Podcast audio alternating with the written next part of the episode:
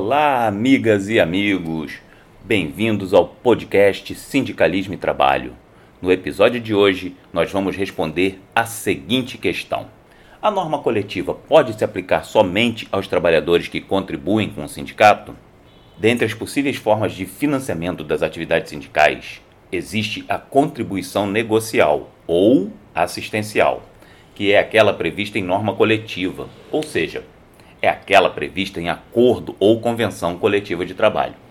Essas normas coletivas instituem direitos aos trabalhadores, como, por exemplo, aumento de salário, plano de saúde, vale alimentação e outros tantos que decorrem da atividade negocial do sindicato. Ocorre que, para custear essa atividade em benefício de toda a categoria, essas normas também fazem previsão da contribuição assistencial, que seria devida por todos aqueles trabalhadores beneficiados pela norma coletiva. O problema é que alguns trabalhadores se recusam a contribuir para o custeio da atividade sindical. Ou seja, alguns trabalhadores querem o bônus, todos os benefícios da norma coletiva, mas não querem o ônus de concorrer para o custeio da atividade sindical. Essa realidade criou um sentimento de muita injustiça dentre os trabalhadores que contribuem para o sindicato.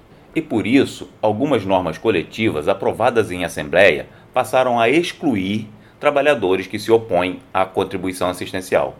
Essa é a questão. Isso é possível? Eu sou o professor Arilson Rhodes, advogado trabalhista, atuante no direito sindical e na área trabalhista processual coletiva. E para tratar desse tema, eu vou conversar com o professor Jefferson Rodrigues. O professor Jefferson Rodrigues também é procurador do Ministério Público do Trabalho com atuação na Coordenadoria Nacional de Promoção da Liberdade Sindical, a CONALIS. Mas antes, eu vou passar um breve recado. Se você quer saber mais sobre as ações coletivas na Justiça do Trabalho e sobre o direito coletivo do trabalho, temas como financiamento, organização sindical, direito de greve, normas coletivas e muito mais, é só visitar o nosso perfil no Instagram, Sindicalismo e Trabalho, ou o nosso site sindicalismoetrabalho.com.br. Lá você vai encontrar artigos, informações que vão te ajudar no seu dia a dia, com acesso a discussões profundas de temas que vão te tornar um profissional ou uma profissional ainda mais qualificado. Lá nós descomplicamos o coletivo para a sua maior qualificação. E você sabe, maior qualificação é a garantia do seu sucesso. Professor Jefferson, vou refazer a pergunta. A norma coletiva pode se aplicar somente aos trabalhadores que contribuem para o sindicato? Olá, professor Arilson. Olá, amigas e amigos do podcast Sindicalismo e Trabalho. Essa é uma das questões mais interessantes, muito importante para a atividade sindical e que, no entanto, mexe muito com a, um aspecto emocional, né, com o sentimento de injustiça, uma vez que há trabalhadores que, embora sejam beneficiados da atividade sindical, eles não desejam contribuir para a execução material dessas mesmas atividades. Né? A gente tem que ter em mente que responder se a norma coletiva pode ou não se aplicar aos trabalhadores, somente aos trabalhadores que contribuem com o sindicato, é responder, né, analisando o outro lado da moeda, se é possível também um ato de vontade de negar a contribuição, excluir o próprio trabalhador do benefício ou da representação é, da atividade sindical. Né? Isso é muito importante porque a gente tem que fazer uma reflexão sistemática para responder, porque o direito coletivo do trabalho é, ele pressupõe sempre uma análise sistemática, porque a melhor solução, talvez a primeira solução que em um primeiro momento passa a ser boa para a entidade sindical, ela lá na frente vai demonstrar e pode demonstrar que vai gerar um problema para os próprios sindicatos. Né? E é aí que eu já vou argumentar sete, vou trazer sete argumentos para que o representante sindical ou advogado é, sindical que atue com as entidades sindicais é, opine pela não restrição dos benefícios aos trabalhadores associados ou aos trabalhadores que não se opuserem à contribuição prevista no instrumento coletivo. Daí nós estamos falando, né, é claro, da contribuição negocial assistencial, que é aquela instituída e prevista em normas coletivas, que são o acordo e a convenção coletiva de trabalho. O primeiro argumento, professor Arius, é a legalidade estrita. Seria inconstitucional essa divisão. E isso nós temos lá como fundamento o artigo 8 tanto no inciso 3 inciso 3, digo, que diz que o sindicato é o legítimo representante da categoria e tanto no inciso 4, que diz que a negociação coletiva ela deve valer para todos, e as normas coletivas também, é o que nós chamamos em direito de aplicação erga omnes, para todos. É, a norma coletiva ela gera obrigações e também direitos aos integrantes da categoria. E deve, deve ficar claro nesse aspecto aí que a representação sindical ela não se dá pela associação e sim pelo enquadramento sindical, ou seja, ela não se dá pelo ato de vontade do trabalhador, e sim pelo fato de pertencer a uma determinada categoria, uma situação de fato. O segundo argumento, professor Arilson, é o direito fundamental de acesso pelo trabalhador o resultado da negociação coletiva. E disso nós podemos extrair lá do artigo 7, inciso 26 da Constituição. São direitos dos trabalhadores, além de outros, né?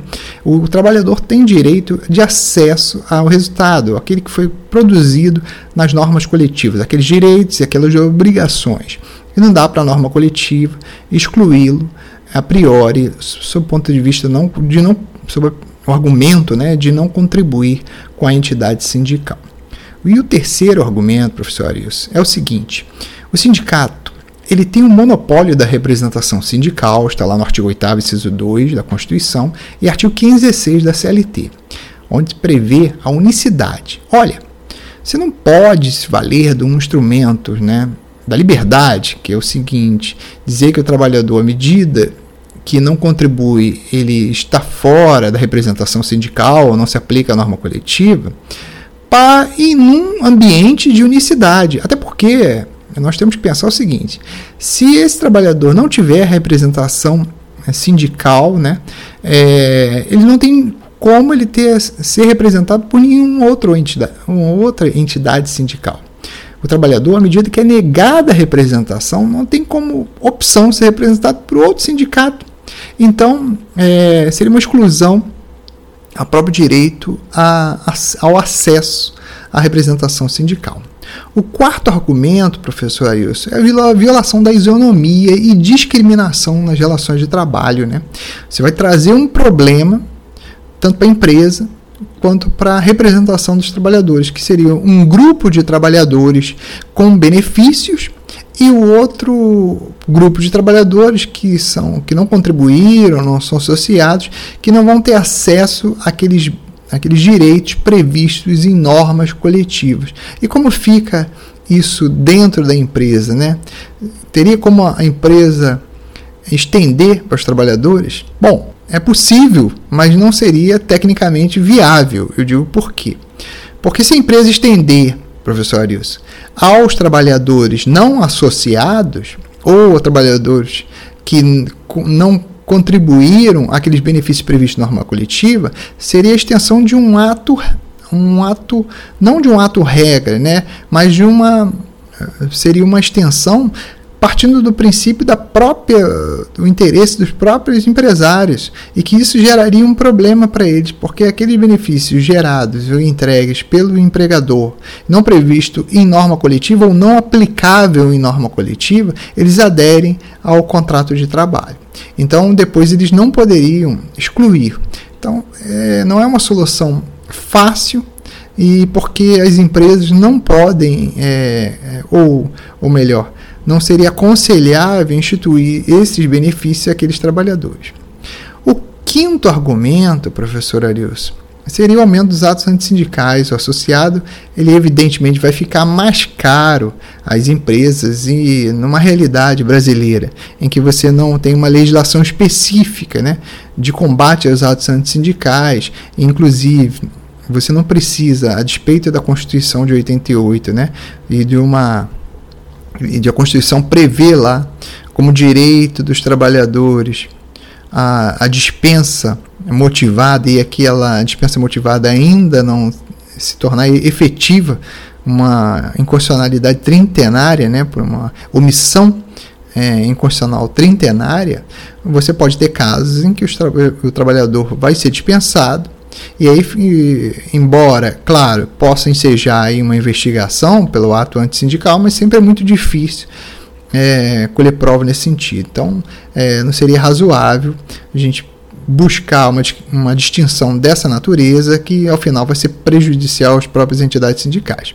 E o sexto argumento, professor Arilson, é o paralelismo sindical. Está lá no artigo 511, para primeiro e segundo da CLT. Olha, se nós aplicarmos essa realidade, no sentido de que o trabalhador, ou seja, o representado pela entidade sindical profissional, por ato de vontade de não contribuição, pudesse excluir da representação sindical, essa mesma realidade, ela pelo paralelismo, o que é o paralelismo? O que vale para a entidade sindical profissional vai valer para a entidade sindical patronal.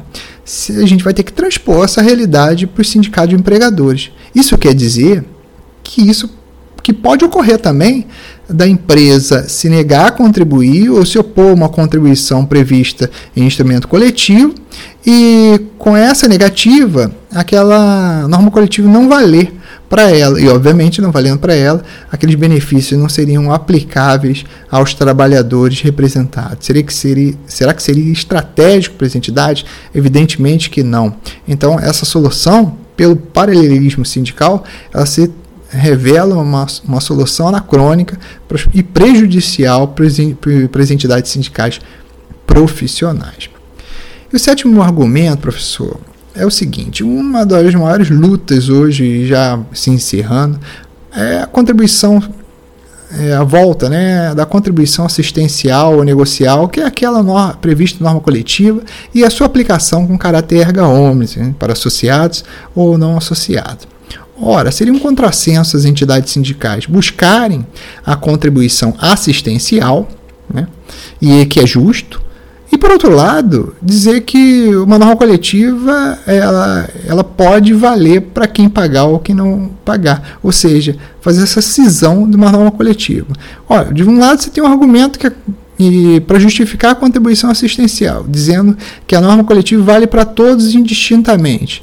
E por outro lado, você tem uma decisão dizendo que ela pode não valer para quem não contribuir, isso é um contrassenso e um contrassenso estratégico para qual as entidades sindicais não devem incorrer. Por fim, e já encerrando, é importante deixar claro né, que, a, que na OIT, né, a, o Comitê de Liberdade Sindical tem decisões muito claras no sentido de que a cobrança de cotas é, sindicais né, para aqueles que se beneficiam, aqueles trabalhadores que se beneficiam da contratação coletiva, não viola o direito de associação, não viola a liberdade sindical.